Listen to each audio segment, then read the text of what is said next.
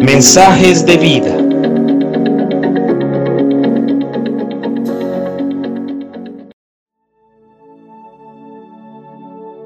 Buenos días, te saluda Nicolás Espinosa. Están de moda las famosas selfies. Algunos toman demasiados riesgos tomando selfies en lugares muy peligrosos, otros con famosos, algunos otros con animales, otros simplemente muestran sus cambios de look o de estado físico y otros su vida diaria. Según un artículo, la ciencia sugiere que en las selfies hay siempre un claro protagonista.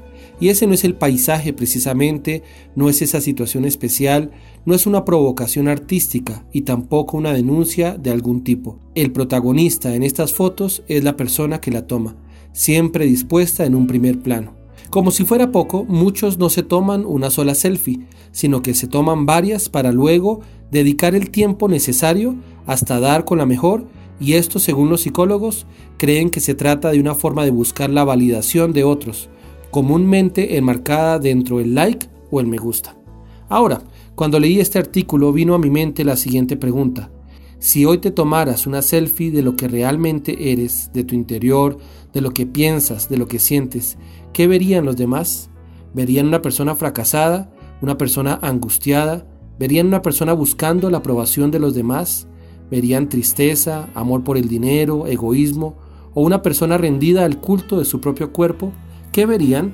¿Una persona en depresión, hipocresía, falsa humildad? ¿Una persona que estalla en ira fácilmente?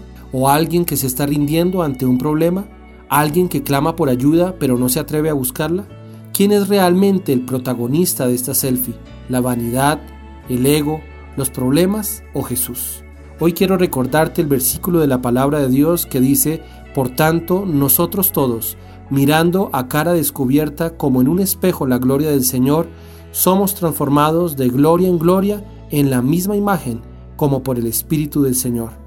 Lo más parecido a una selfie en la época bíblica era un espejo. Por eso hoy Dios te dice que su gloria sobre ti te hará ver distinto, te hace ver lo que realmente eres.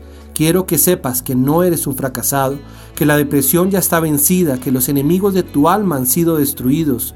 Quiero que sepas que el Espíritu de Dios está sobre ti y animarte a que dejes de lado toda máscara que está ocultando aquellas cosas que sientes o vives o luchas o simplemente te avergüenzan y acércate al Espíritu Santo cara a cara como en un espejo.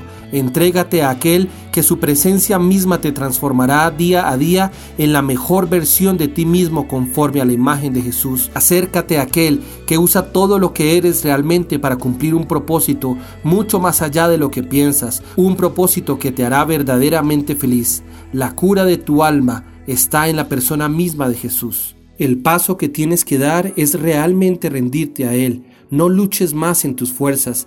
Dios está obrando algo bueno en ti y tú lo conocerás en su tiempo perfecto. Que Dios te bendiga.